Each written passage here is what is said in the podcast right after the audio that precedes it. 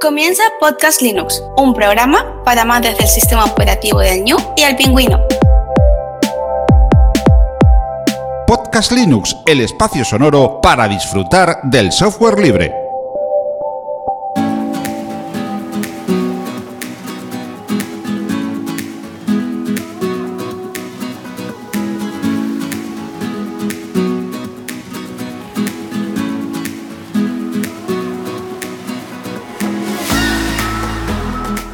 Muy buenas amantes del software libre. Bienvenida a otra entrega, la número 165 de Podcast Linux. Un saludo muy fuerte de quien te habla, Juan Feble.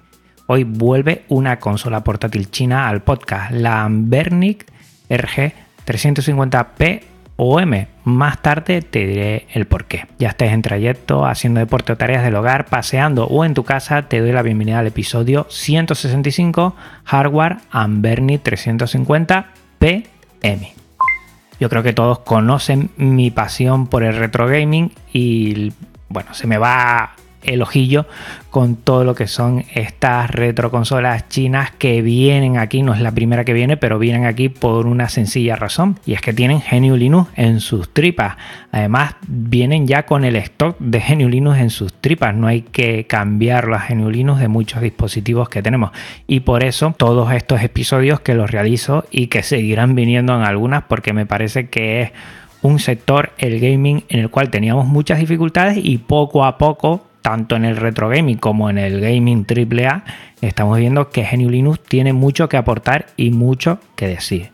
Si no sigues este mundillo, esto de Amberni no te llamará mucho la atención, pero Amberni es una gama de consolas portátiles chinas creada por Seijin Jialimin Electronic Technology, una empresa china que tiene más de 13 años en el sector. Sus consolas son conocidas por emulación retro utilizando sistemas GNU Linux como OpenDingus. Yo voy a hablar de la 350, es una consola que nace en noviembre de 2019, ya tiene bastante recorrido y que en julio de 2020 tienen una pequeña actualización, la 350p y la 350m.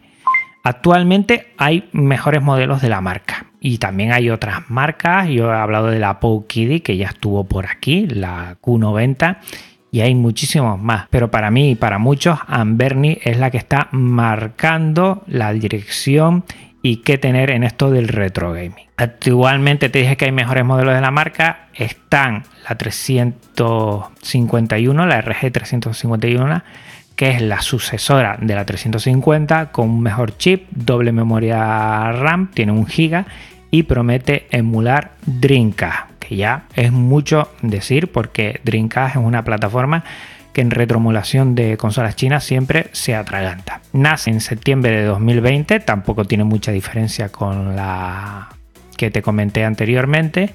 Y el mayor problema es que tiene Bluetooth, pero que daba muchos problemas el tema del Bluetooth. Después sacaron la RG503 que pasa de 3,5 pulgadas a 5 pulgadas, pero en formato 16 noveno, un formato que yo para retro gaming personalmente no lo veo y esta nace en febrero de 2022, en este año. O sea, esta es de las más actuales.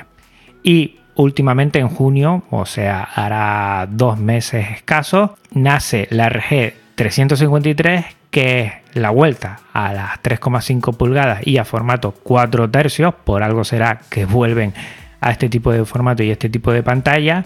Ya viene con 2 GB de RAM y viene con un sistema operativo dual. Viene con Android y una distribución de GNU Linux. Yo me voy a centrar en la RG350 porque creo que todavía tiene mucha cabida, todavía actualmente y por cuestiones que te voy a comentar ahora mismo, creo que es una consola actual y va a funcionar a las mil maravillas con todas las plataformas que tú pienses y que tú tengas en mente. Las especificaciones para ver de dónde sale esta consola.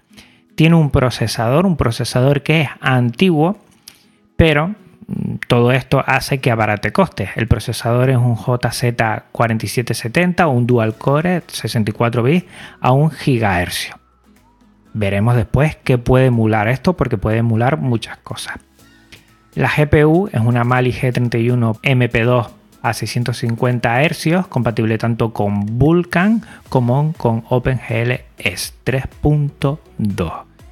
La pantalla, como dije anteriormente, pasa a las 3,5 pulgadas. Es IPS de color con cristal templado y la versión M tiene una resolución de 640 x 480, mientras que la versión P es de 320 x 240. Ya te lo digo que en esto de resoluciones mm, pensemos que lo que vamos a emular en su momento tenía muchísima menos resolución.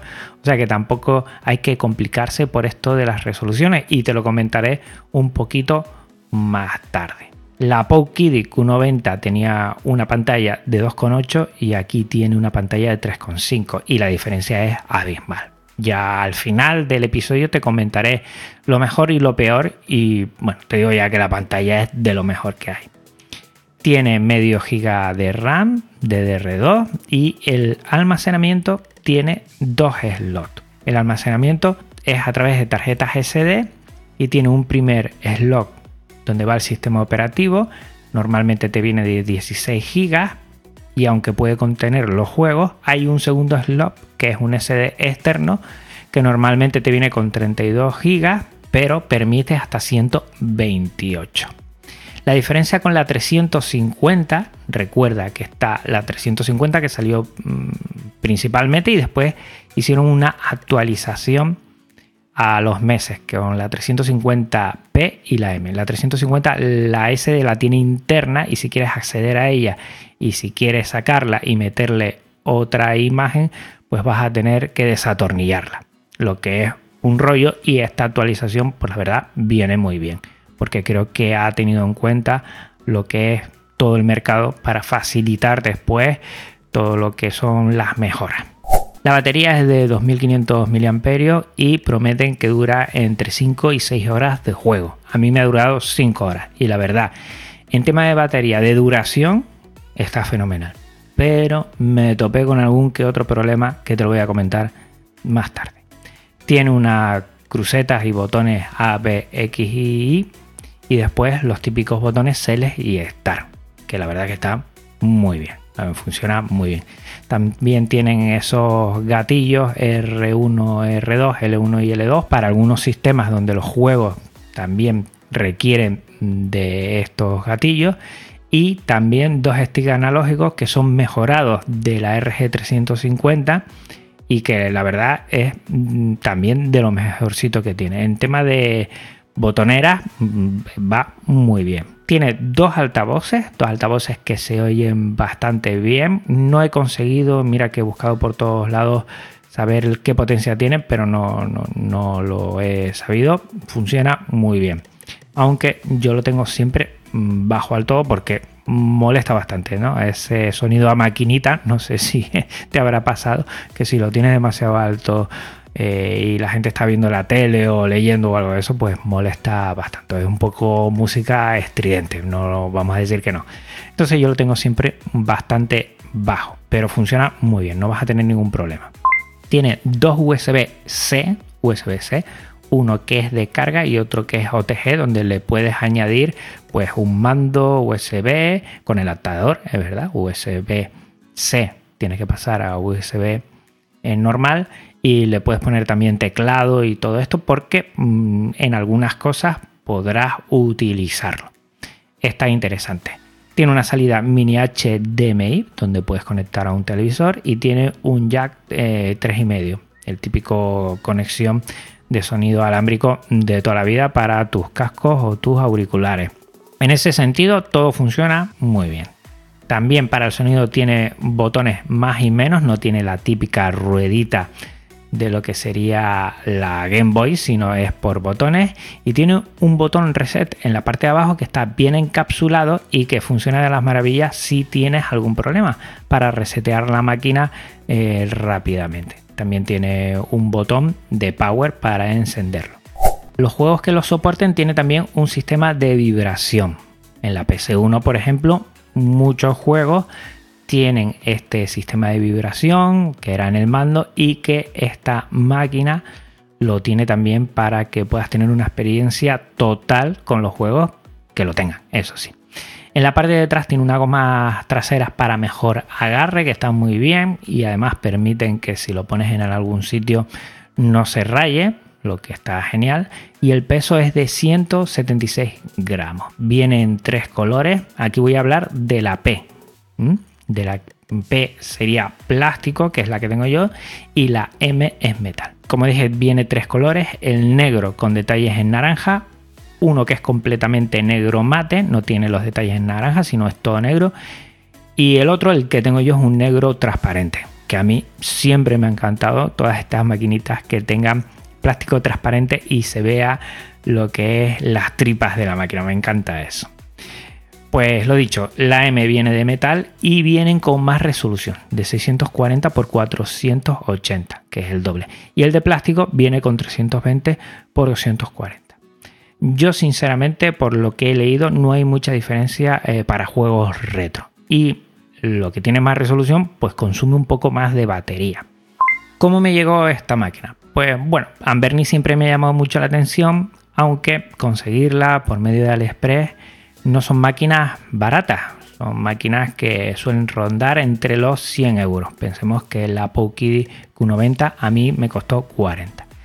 Yo la conseguí de segunda mano aquí en Tenerife por 50 euros, además con un estuche y con las dos SDs, con el cable. La verdad es que fue un chollo. Era una persona bastante joven, lo cual me llamó la atención. Yo creo que tendría entre 16 y 18 años, no tendría más y la vendía, la verdad, y yo ni me lo pensé. A mí me encanta esto, me estuve informando un poquito, sabía que venía con Genio Linux en sus tripas y bueno, pues quedé con esa persona, le eché un vistazo y de maravilla, sin ningún problema. Está totalmente nueva, no tiene ni un rasguño y por este precio y además no tener que esperar porque estaba aquí es mm, un lujo mm, tener. La verdad que estoy disfrutando un montón y este verano Mm, le he sacado, vamos, el jugo a la máquina porque he estado todo el verano jugando mis partiditas.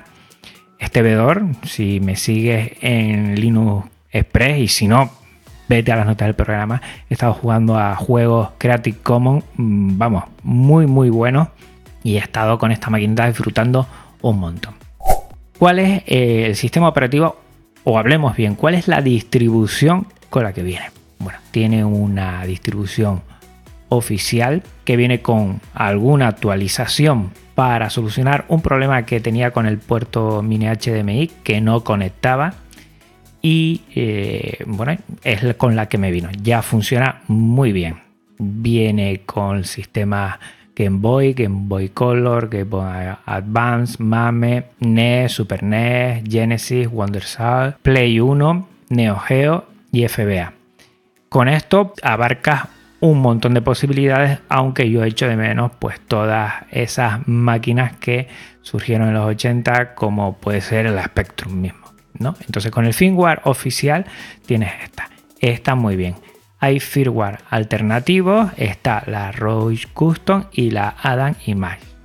Voy a hablar de estas dos, pero antes te voy a comentar el problema que tuve y por qué esto que ponga P y M a la vez yo me empecé a bajar las imágenes y las imágenes, claro, dependiendo de la versión de la máquina, pues hay imágenes para la P e imágenes para la M.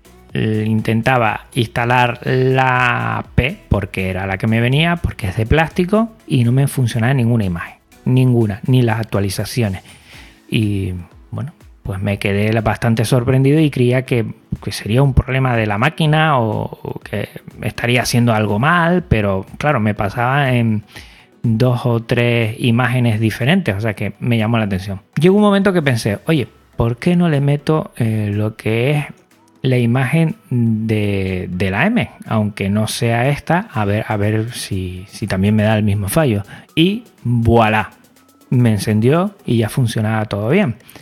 Entonces he llegado a la conclusión que esta, esta unidad es la carcasa de plástico, pero la pantalla, la pantalla es una pantalla de 640 x 480, porque me funciona a la misma maravilla todas las imágenes que sean de la de metal, de la M, pero con el cuerpo de plástico. O sea, que genial.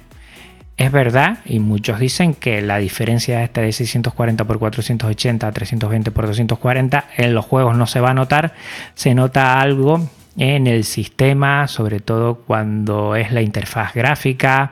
Bueno, se nota un poquito, pero que tampoco es en exceso. Y este tipo de máquinas con este tipo de pantallas de dimensión de 3,5 pulgadas eh, tampoco es algo espectacular. Habíamos hablado que el firmware oficial pues, está bien, funciona bien, pero se echa en falta muchas cosas. Y he estado investigando un poco por esa Adam y más, imagen Adam. Me he decantado por esta por varias razones, pero sobre todo porque la interfaz gráfica es una máquina completamente diferente. En ese sentido parece una máquina de 2020 o de 2022 para decir el año actual. Eso es lo primero.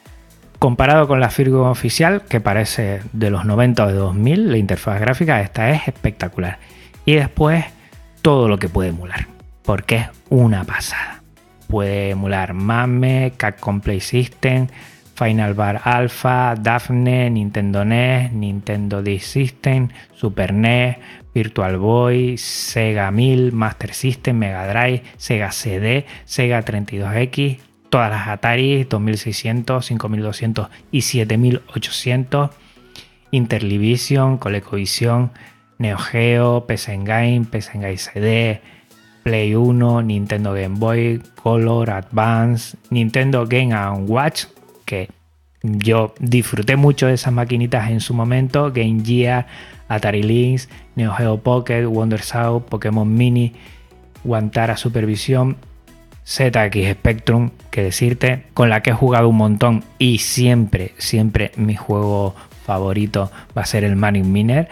Astra, CPC, Commodore 64, MSX, Commodore Amiga, Doom, Quake, Quake 2, MSX, Skunk VM para jugar a esas aventuras gráficas de MS2, Pico 8, TIC 80 y después la BBC Micro son tres plataformas que son máquinas virtuales de 8 bits con la que mucha gente está haciendo juegos mm, micro que son espectaculares, me llama mucho la atención y atención, TIC80 es software libre, tengo que echarle una visual. Si alguien conoce algo de TIC80, por favor que se ponga en contacto conmigo porque me llama muchísimo la atención. Y con esto, además de ports que tiene, además de forma de configurarla, pues para mí la imagen Adam es lo mejor que puedes hacer. Rejuvenece esa máquina que es una pasada y tienes algo completamente nuevo. Hay muchas guías en inglés para saber todo sobre ella. Te voy a dejar en las notas del programa Retro Game Corps, que es un blog y también tiene canal en YouTube donde destripan todas las máquinas y hacen un análisis de la RG350. Si puedes conseguirla, te aviso ya. Si es por un buen precio, ni te lo pienses y te gusta el retro gaming, porque la verdad es que está fenomenal.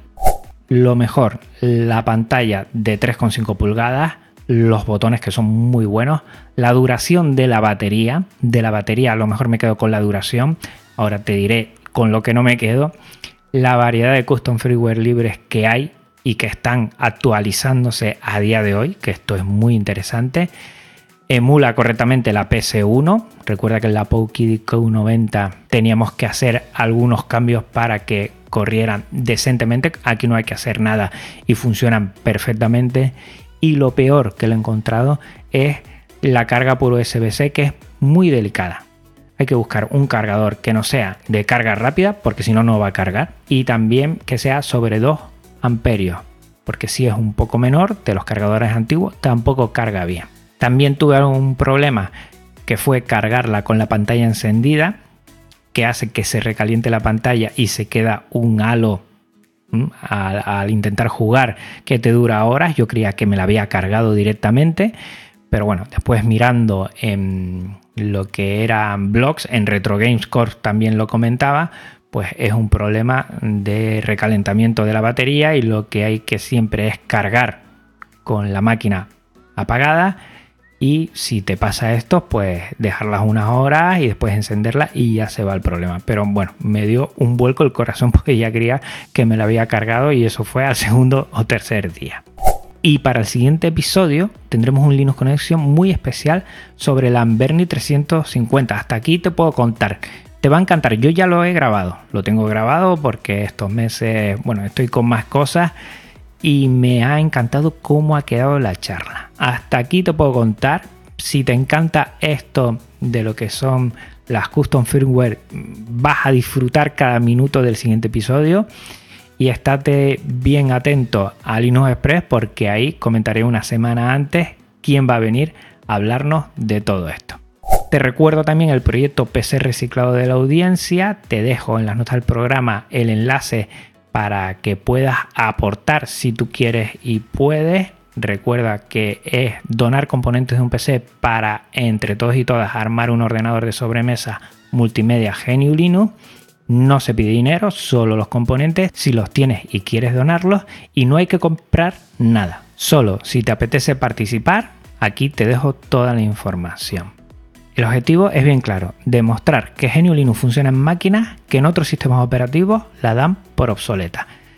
Es un proyecto muy complicado, el más complicado en el que me he metido, porque depende mucho de la voluntad de la audiencia, de tu voluntad. Y no sé si saldrá, pero puedes ir a la página web y ir mirando semana a semana qué componentes tenemos ya y cuáles nos faltan. Te agradezco muchísimo tu participación. Y hasta aquí el episodio de hoy. Recuerda que este episodio y todos los de Podcast Linux tienen licencia Creative Commons reconocimiento compartir igual 4.0 y que también toda la música es Creative Commons. Pásate por las notas del programa para conocer a sus autores. Recordar a los oyentes que este podcast aloja su web en GitLab, un servicio libre de repositorios Git, y su contenido en archive.org, archive.org, la biblioteca digital libre con contenido Creative Commons, donde te llegan el OGG o el MP3 del episodio. Si quieres contactar conmigo, no dudes en hacerlo, me vas a hacer muy feliz. Pásate por las notas del programa para conocer dónde me puedes encontrar. Gracias de nuevo por tu tiempo, escucha y atención. Hasta otra Linuxero, hasta otra Linuxera. Un abrazo muy, muy fuerte. Chao. Podcast Linux, un espacio sonoro para disfrutar del software libre. Podcast Linux tu podcast sobre New, Linux y el software libre.